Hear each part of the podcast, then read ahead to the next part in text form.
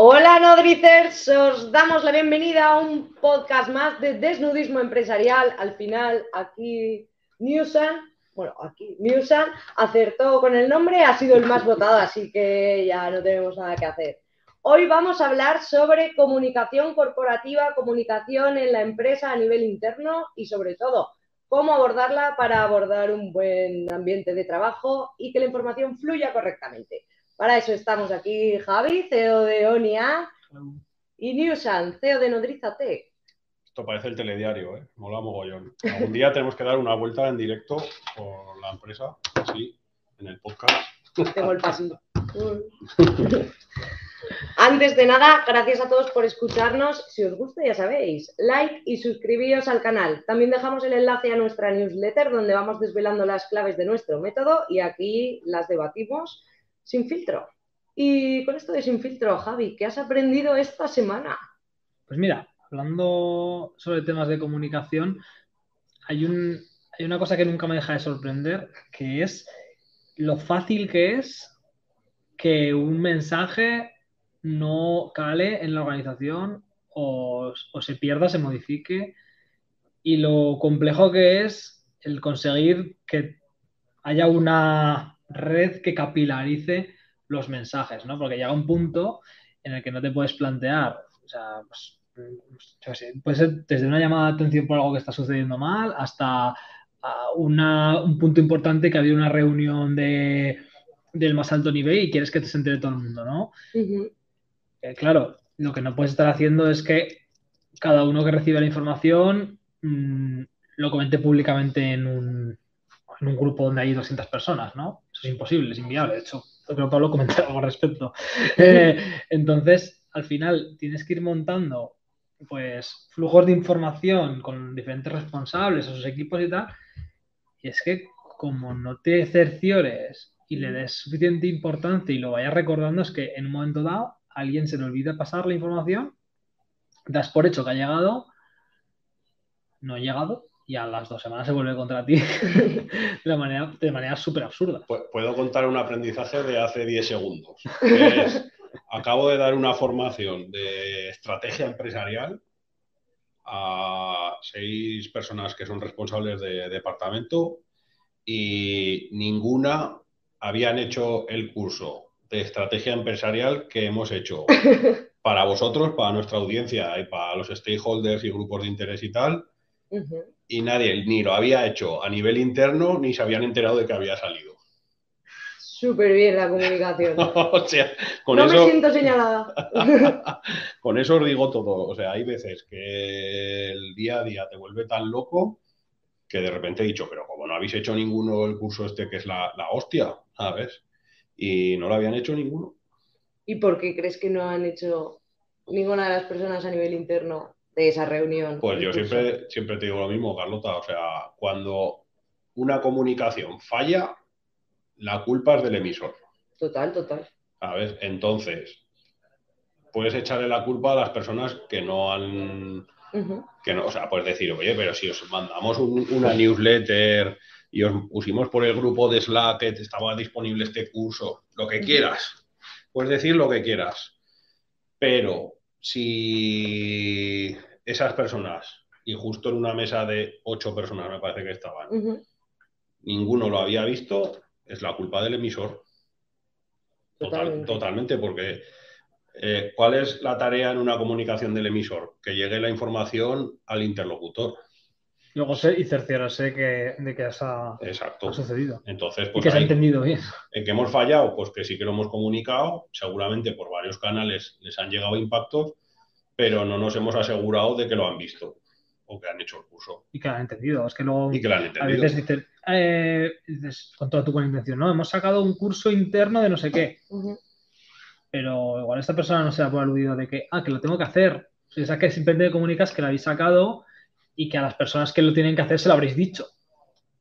Es claro, como tú no te cercioras, pues esa persona puede pensar eso y, está, y es, es, perfectamente normal. No es, nada, no es que sea una persona vaga y tal, pues simplemente da por hecho, vale, pues este curso, a lo mejor en algún momento, ya que lo han sacado, en algún momento me toca hacerlo, o me lo dice mi responsable, o, o tal, ¿no? No tienes El gran enemigo de la comunicación, dar por hecho. Dar por hecho. Dar por hecho. Y ha sido un aprendizaje de hace 10 segundos. O sea, es que más claro imposible. No, no, total. ¿Tu aprendizaje? Mi aprendizaje. O tu cagada mejor, que queda más guay, tu cagada. Mi cagada, mi épica cagada. Eh, es en torno a la comunicación, pero sobre todo cuando abordamos proyectos. Porque os pongo un ejemplo. Si desarrollamos una guía, por ejemplo, para una de las empresas, ¿no? Como la última que hicimos para unidad, está. está todo el proceso súper bien delimitado, tenemos todas las fases y tenemos todas las partes, pero, por ejemplo, en la última lo que nos falló fue que en una parte en concreto no teníamos definido un responsable que se hiciera cargo de que todo saliera al momento, en tiempo, en forma y sobre todo cumpliendo el deadline. Entonces se nos retrasó, por ejemplo, un día el lanzamiento. ¿Cuál es la cagada y cuál es el aprendizaje? Pues por un lado, dar por hecho que todo el mundo tiene claros los checks y los plazos y por otro lado, no definir y no asegurarnos de que, además de que los conoce, los están cumpliendo. ¿Qué, lead magnet? ¿Qué guía? ¿Qué guía? La del vertical del sector salud, donde les ayudamos con estrategias de programática específicas. Ah, de unidad. Sí. Real life. Real life y con el real CEO. Espero que luego no me, me lo bronca. Real life. En real life nos, enteramos de todo. ya lo sabía.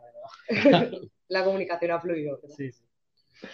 Muy bien, pues yo el mío eh, una vez más, es eh, evitar que o que la gente entienda o no acabar de explicar, mejor dicho, a la gente eh, cómo se gestionan los canales de comunicación, digamos, vía escritos, tipo WhatsApp, tipo Slack, cuando hay más gente que, que, dos personas en un grupo. Por ejemplo, un grupo de un departamento que hay seis personas, o un grupo de un proyecto, seis personas. O sea, porque tienes que definir muy bien antes de crear ese canal y explicar a la gente para qué va a ser ese, qué tipo de comunicaciones va a haber ese canal. Si, por ejemplo, solo se ponen los hitos, eh, si solo se ponen, eh, yo qué sé, las actualizaciones de cosas, si, solo, si es un lugar para debatir cosas, porque de repente, eh, si eso no lo explicas, pues pasa que nos ha pasado aquí mucho, pues claro, nosotros ya somos eh, más de 150 personas y tenemos un canal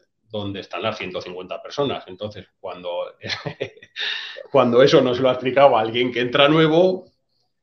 A lo mejor pues dice, hola, soy tal, el nuevo del departamento, no sé qué, y todo el mundo, hola, hola, hola, hola.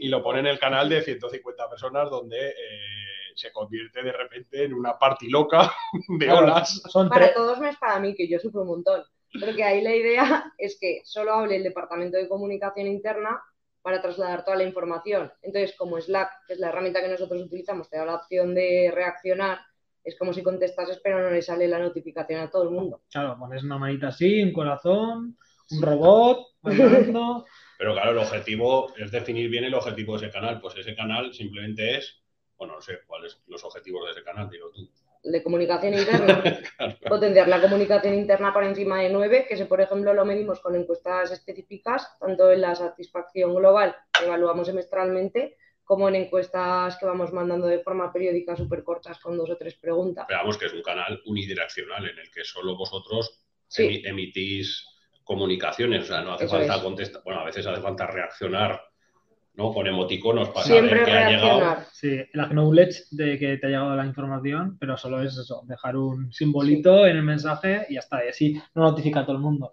Esto, para los que no utilicéis Slack y tal, es lo mismo que cuando estéis en un grupo de WhatsApp, yo qué sé, de la asociación de padres o de el típico grupo de una despedida de soltero que van 20 personas o tal lo que suele suceder es que se enzartan en conversaciones X, pues graciosas, discusiones o cualquier otra cosa, y si no estás en ese momento viéndolas, te llega un montón de notificaciones, te pones nervioso, luego ves que tienes 150 mensajes sin leer, por supuesto no los lees, con lo cual no sabes si había algo importante, y en peor de los casos acabas muteando el canal. Entonces, esto es igual, solo que en el caso de la empresa puede tener consecuencias mucho peores que que no te enteres de algo. O sea, porque aquí puede ser que no te enteres de que, no sé, que tenemos que salir mañana media hora antes o cualquier historia. yo, yo puedo aportar un truco que utilizo yo bastante para evitar eh, algunas cosas o para ser más eficientes, que es en cuanto yo pongo algo en Slack, pues bueno, WhatsApp solo tengo hace dos semanas, entonces un mes que hace, no, tampoco sé utilizarlo muy bien, pero le haría una sugerencia a WhatsApp porque no se puede utilizar, creo que lo mismo que tiene Instagram o, Slack, que es cuando tú pones algo, si tú quieres eh, cerciorarte de que le ha llegado la comunicación, yo ya pongo directamente el check. O sea, yo pongo en Slack, eh, os comunico que a partir de hoy ya está disponible este documento aquí. Y yo mismo le pongo el check de la V con el emoticono para que luego mi equipo solo le tenga que dar encima del emoticono y no tenga que ponerse a buscar emoticonos. Sí, no, no. Que parece una chorrada, pero así ya la gente simplemente le da el check que yo he puesto y ya está. Sí. De hecho, os voy a poner en comentarios si queréis mientras un ejemplo de cómo lo hacemos nosotros en el canal de comunicación interna, que en este caso pusimos el altavoz, así lo podéis ver. Bueno, no sé, bélico no, luego os lo pongo. Hay que ser. El directo, la magia del directo. Dentro del método Nodrizatec, que siempre decimos que hay que combatir la ambigüedad al máximo, eh, vamos a poner ejemplos reales de a qué nos referimos. Llevo una currada con esto para, la audiencia que ponerla un poco en contexto. Que, por, momento de spam, momento de spam. Hemos conceptualizado 15 años de experiencia que tiene Nodriza hemos analizado los errores de todos los líderes y managers de departamento que ha habido en los últimos tres años y los hemos convertido en un método para que cuando a ti te formen en ese método no vuelvas a cometer nunca ninguno de esos mil errores que han cometido todos los líderes en los últimos tres años. Que son mil errores apuntados que en realidad son 30, 40. Sí. Porque, todo el rato nos equivocamos en lo mismo y se repite de generación en generación. O sea, digamos que hemos creado como un máster, que nosotros le llamamos método porque es más un método que un simple contenido, sino es una forma de entender la empresa para, eh, o enfocado o traducido, de, digamos que hemos convertido esas cagadas en conocimiento para que no vuelvan a pasar las cagadas. Vamos, como este podcast de cagadas. Sí, sí. sí. Sí, sí, Por poner en contexto, que tenía que spamear porque llevo una currada, llevo una currada con el máster este que flipas. Vale. y ahora respóndeme a la pregunta que he hecho después de estos spam. Vale. La ambigüedad en la empresa, ¿cómo la combatimos? La ambigüedad. Es que has dicho ejemplos reales, ¿no? Sí, siempre. Eh, tenemos el, primer caso que, Pablo se emperró mucho en, en combatir ya desde hace años era aquello de, bueno, esto hay que tener, no sé, sale en una reunión, una acción. Esto hay que tenerlo para la semana que viene. No, no, la semana que viene no. Al martes, ¿pero a qué hora? El martes a última hora, a las 5 o a las 6. Esto tiene que estar. ¿Y quién lo tiene que presentar? Fulanito. ¿Y quién es el responsable de revisarlo? Menganito. Vale. Pues queda por escrito en el acta de la reunión. Y a partir de ahora ya, si se acostumbra la gente a hacerlo así, pues vamos, queda muchísimo más claro. A partir de ahí ya puedes tomar muchas medidas. Puedes decir, oye, pues dos días antes voy a chequear eh, que, que, va, a llegar a tiempo o no, o lo que sea. Pero ahora si es para la semana que viene, nadie en ningún momento seguramente va a revisar por no molestar, porque claro, pues lo están haciendo, pues estamos a jueves, pues lo están haciendo, llega el viernes, ay, que al final no me da tiempo, luego para el martes, pues adiós. Y luego estás en una reunión y yo cuando digo, estamos en una reunión seis personas, por ejemplo, una reunión W, que es la que hacemos nosotros semanal con todo el equipo, y alguien dice, vale, lo tendré para la semana que viene, y, nadie pregunta cuándo, y yo digo, no, mierda. ¿Qué día? Y todo tiene su historia, porque yo esto lo aprendí de un cliente del primer año que tuvo la empresa un cliente mío que era constructor en Fuente de Todos, si nos escucha por ahí, Construcciones Pazarán, no sé si llegará, pero un cliente que me da muy bien con ellos, sí, sí, me da muy bien, muy bien con ellos. Y, el padre que, vamos, un sabio de la vida total, siempre me decía lo mismo, porque cuando me decía, ¿cuánto vale? Y yo le decía, pues esto vale tres y pico. Y me decía, ya estamos con el pico. Y me decía, pico de gorrión o pico de cigüeña. y me rayaba la hostia, porque siempre decía, claro, o sea, hostia, que el pico puede ser 3,01 o puede ser 3,99, pero que es una- un 25% de diferencia de precio. ¿no? Y cuando te dicen, no, lo tendré para la semana que viene, vale, pero el lunes a las 8 o el viernes a las 2. Porque va una semana de diferencia, ¿sabes? Y eso es la hostia. ¿sabes? Yo la ambigüedad la noto mogollón, por ejemplo, cuando hablamos de KPIs o de resultados. La típica de, he aumentado el alcance un 5%. Bien, pero ¿eso cuánto alcance es? ¿Y en qué contexto? ¿Y en cuánto tiempo? Y sobre el poco. objetivo, claro, que es un Sí, 5%. a mí me parece ¿5% de 20 o 5% de 200.000? Y, Porque ahí cambia. ese, y lo que has dicho, lo más importante, eso es respecto al objetivo, es mucho, es poco, estamos acercándonos, nos hemos pasado. Claro, porque si Hombre. tienes poco alcance y lo subes un 25%, si... no Hombre, es que otro nada. tip, sobre todo de la ambigüedad, es las referencias. Sí. Que Si no, es jugar a hacer, hacer el. Porque dice, eh, ¿cuánto has vendido? Mucho. Bueno, ya está. Este, este mes vamos bastante bien en ventas. Y esta es una pregunta que puedo repetirla, pero al día 10 veces. Siempre estoy preguntando, ¿y cuánto es mucho? ¿Y cuánto es poco? ¿Y cuánto? Porque cada uno tenemos una referencia en la vida de, sobre las cosas. O yo creo que es una pregunta que muchas veces hacen los psicólogos, ¿no? Cuando tú vas a una, yo que soy experto en ir al psicólogo, estoy medio chalado y necesito un entrenamiento mental continuo. Eh, no porque esté chalado, ¿eh? es una broma. Al psicólogo es una cosa muy sana que se la recomiendo a todo el mundo. Yo llevo 20 años yendo y muy bien. De momento, disclaimer. Eh, un psicólogo siempre te pregunta, por ejemplo, tú vas y dices, tengo mucha ansiedad, ¿vale? ¿Qué es para ti tener mucha ansiedad? Porque, por ejemplo, ¿Qué síntomas tienes? ¿qué síntomas tienes? No, que no puedo dormir ninguna noche. Sí que tienes mucha ansiedad. ¿Te has, te has puesto nervioso porque no llegaba un paquete eh, de Amazon mm, o contra eh, llevo 10 días seguidos sin dormir? Porque para el que no llega eh, puede ser mucha ansiedad y para el otro también puede ser mucha ansiedad. Vamos a aclarar los términos, ¿no? Y esto en la empresa pasa mucho, o sea, eh, cuánto es poco, cuánto es mucho, cuánto, como dice la canción ¿no? de los For Lesbianes, cuánto dura un siempre, ¿no? ¿Cuánto dura un siempre? Siempre, ¿vale? ¿Cuánto dura un siempre? ¿Cuánto? O sea, y un poco enfocado a otro tip que es el tema del naming, que yo creo que también genera, según qué tipo de naming, genera mucha ambigüedad, los nombres. O sea, nos preocupamos mucho por las marcas, ¿no? Que transmitan, que no sé qué, porque este nombre tiene que transmitir no sé qué.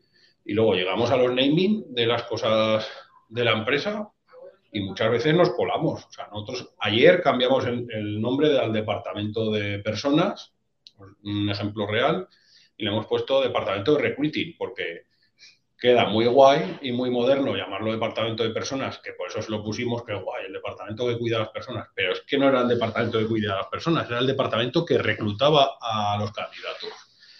¿Qué pasa porque se llamaba departamento de personas? Pues que mucha gente lo confundía y consultas de cosas de laborales, de beneficios sociales, se lo preguntaban al departamento de recruiting. Y ellos no son eso, ¿no? Sí. Entonces, muchas veces el naming, eh, desde cómo se les llama a los comerciales, cómo se les llama a los departamentos, cómo se llaman los documentos. Hostia, yo creo que es, también hay que bajarlo y ser conscientes de que esos nombres hay que ponerlos muy bien. Totalmente. Totalmente. Y de hecho, para reducir la ambigüedad, yo después de 100.500 cagadas en este tema en las comunicaciones, voy a desvelar la clave mágica de la comunicación, que en realidad es lo más simple del mundo. Y es para mí ¿eh? Eh, responder a las preguntas ¿qué? ¿Quién? ¿Por qué? ¿Para qué? ¿Cuándo? ¿Dónde? ¿Y cómo? No hay más. El primer día de clase No hay de, más. de la facultad de Sí, comunicación. que todo el mundo se lo, sí, periodismo. se lo dices y te hacen que sí, ¿no? Y luego no. Luego no Luego no. ninguna, o o a dos de las cinco. Claro, o sea, es que es súper básico, pero al final en cada mensaje hay que dar respuesta. Igual no a todas, no es necesario a todas, pero sí a la mayoría. O sea, al final, cuanto más acotes el mensaje, menos probabilidad hay de que alguien lo interprete a su manera. Y como ha dicho Pablo antes, que al final si el lenguaje no se capta como tú quieres como emisor, la culpa es tuya. Pues sí. Volviendo al tema que comentabas antes de la, la ambigüedad en los números, es un tema que en la empresa es muy, muy, muy complicado. Es, más que nada porque se puede, puede arrastrar millones de cosas, ¿no? A mí me llama la atención que es algo que, por ejemplo, se utiliza muchísimo en los telediarios y en política. Sí, ¿no? El soltar cifras sin contexto suele ser algo Eh, vamos, en el caso de los políticos es deliberado, pero en el caso muchas veces de los telediarios es porque es la cifra que tienen y tienen que dar una y no se dan cuenta de que, claro, darla sin contexto, o sea, lo hacen, sin contexto también para que suene fuerte, suene noticia relevante y te dicen, hoy ha habido, yo qué sé, 300 muertos por COVID. Claro, 300 muertos por COVID. ¿Cuántos muertos ha habido en total hoy? ¿Cuántos muertos ha habido por enfermedades infecciosas? ¿Cuántos, o sea, qué porcentaje de los muertos por enfermedades infecciosas corresponden al COVID? No vaya a ser que estemos, eh, me estoy inventando todo, ¿eh? pero imagina que estamos al mismo nivel que la gripe, pero como no te das en el contexto, pues, pues dices, hostia, ¿cuántos muertos de COVID? ¿No? Mm, y no es lo mismo que sea 300 muertos de COVID en Zaragoza que 300 muertos de COVID en España. No, no, total. Eh, y yo qué sé, mil cosas más, ¿no? Pero, y eso que con el tema del COVID, por lo menos fue una época en la que se pusieron bastante las pilas con el tema de gráficas, de, seguimiento, por lo menos daban un contexto del temporal, ¿no? Es decir, bueno, pues vamos hacia abajo, vamos hacia arriba. Pero muchas eh, veces nosotros también fallamos en contextualizar, igual un poco por las prisas del día a día y tal, pero a mí me pasa muchas veces que yo también fallo mucho a veces en contextualizar las cosas y está muy bien que tengas gente en tu equipo que sea asertivo y te pare. Sí. Porque, por ejemplo, yo que tengo a Eduardo al lado mío, que es el responsable de marketing de todo Césped, eh, y siempre que le digo algo, siempre me responde con una pregunta como si fuera un gallego. siempre le digo, pues yo qué sé, esta mañana le he dicho, hostia, Eduardo, lo vamos a petar. Y me dice, ¿qué es para ti petar? Pues está súper bien, ¿sabes? Digo, hostia, pues petar va a ser vender X este mes. Ah, vale, pues entonces me dice, sí que lo vamos a petar. Pues está súper bien, ¿no? Que tengas gente en tu equipo que también te pare porque a veces también te dejas llevar por la vehemencia y de repente das datos sin contexto también, ¿sabes? Y eso es crítico. Así, es una, es una guerra constante. Al final, mm, parece una cosa sencilla, pero montar dashboards de control de KPIs que te den contexto en el tiempo y contexto respecto a otras cosas es algo complejísimo. Bueno, ayer, ayer, nos pasó también con el tema de los informes. Eso también es ambigüedad en la comunicación. Sí. Que, que, alguien te dé un informe que cuando lo lees no lo entiendes. Hombre, pues imagínate. ¿Sabes? O sea, me da igual que sea financiero, que un informe de marketing, que un informe de bolsa, que un informe de lo que sea. O sea, de repente, o una gráfica que has dicho tú antes. Hostia, si alguien te va a reportar y ya le tienes que preguntar a esa persona que te lo explique, ese reporte está mal hecho. No, y sobre todo que te lleva a tomar malas decisiones. Porque yo también eso lo he hablado muchas veces con, con, el equipo. Al final tú eres el líder, pero ellos son los que saben más que tú de la parte técnica de la que se responsabilizan. Pero según cómo te den los datos, pues tomar decisiones horribles y sobre todo que no falsear los datos a propósito, pero que según el contexto, si no hay contexto, no es la realidad en comparación con el objetivo.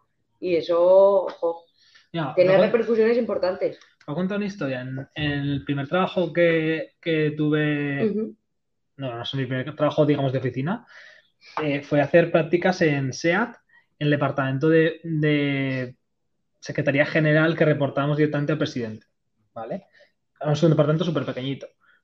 Entonces, el presidente se reunía con los vicepresidentes una vez a la semana, eh, pues era una reunión como de una hora, hora y media, y tenían que presentar las cosas más importantes, pues en, este caso, bueno, pues el presidente algo hablaba 20 minutos máximo. Entonces, presentaban las cosas como muy, muy rápido. Y me, recuerdo una vez que teníamos que hacer una gráfica para explicar de un, en un solo slide la situación de la venta de coches de segunda mano de SEAT en distintos países de Europa respecto a la competencia y tal. Era, un, era una cosa que era bastante difícil de mostrar gráficamente. Pues entre mi jefa y yo, o sea, yo gasté una semana de trabajo y mi jefa cuatro o cinco horas para tener una slide de PowerPoint para que el presidente la presentara a los vicepresidentes entre medio de las diferentes cosas que presentaban en esos 20 minutos y que la gente lo entendiera para poder tomar una decisión de por dónde tiraban. O sea, claro, y ahí había que dar contexto de cómo estaba respecto a la competencia en Alemania, no sé dónde, volumen, y entonces había que meter como tres dimensiones en una gráfica bidimensional, había que, bueno, aquello era una cosa que le dimos 800.000 vueltas, al final se entendía.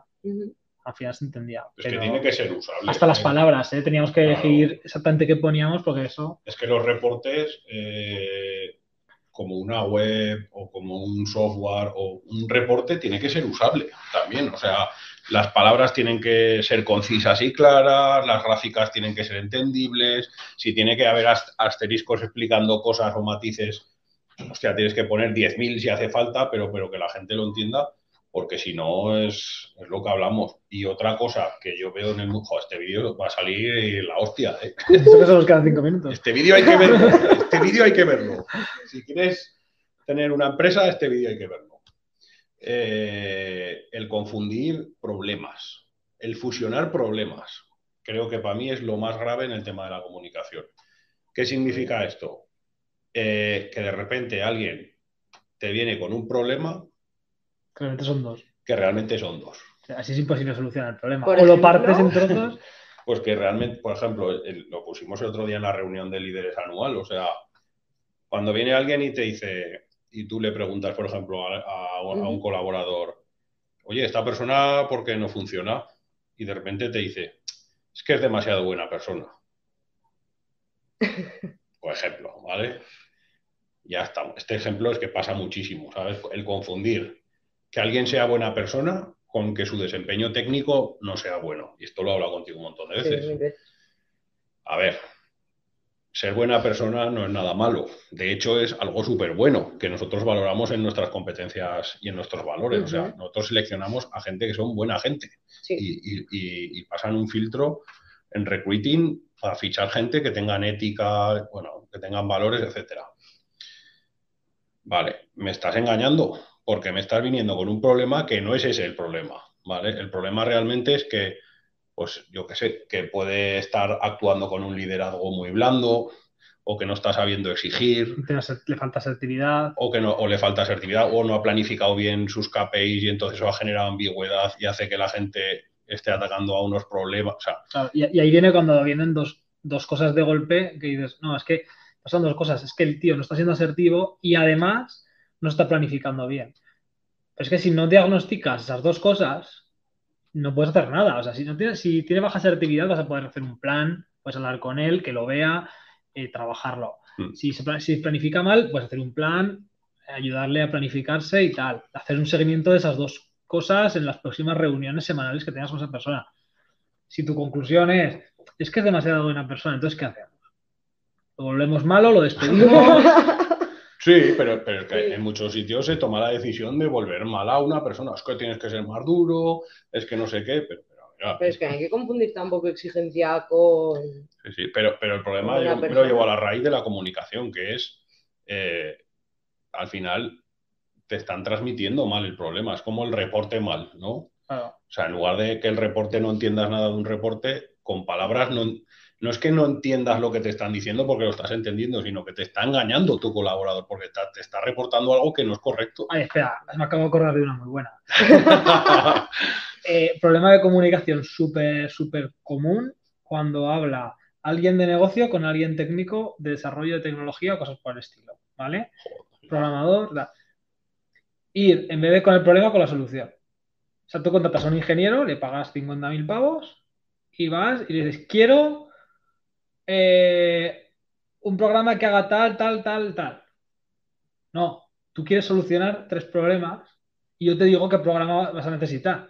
Porque si me porque entonces luego lo que sucede es que se desarrollan cosas que no están, que no cumplen con, los objetivos, porque lo que te ha dado el interlocutor es la solución y, y, lo que está haciendo el técnico es ejecutar la solución que ha pensado alguien que no sabe cuál es la mejor solución para el problema.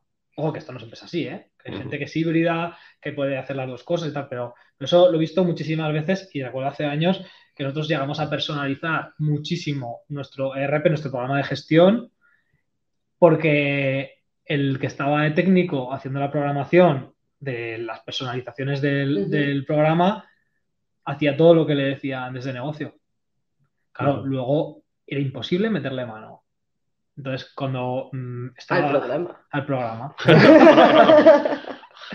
Entonces, y, y, luego han sido años de ver cómo hacemos, cada vez, cada vez estaba más inestable, porque estaban muchas cosas que no hilaban bien unas con otras, no había arquitectura de la información, no había arquitectura de software, pues porque habías dejado poner la solución al que tiene el problema.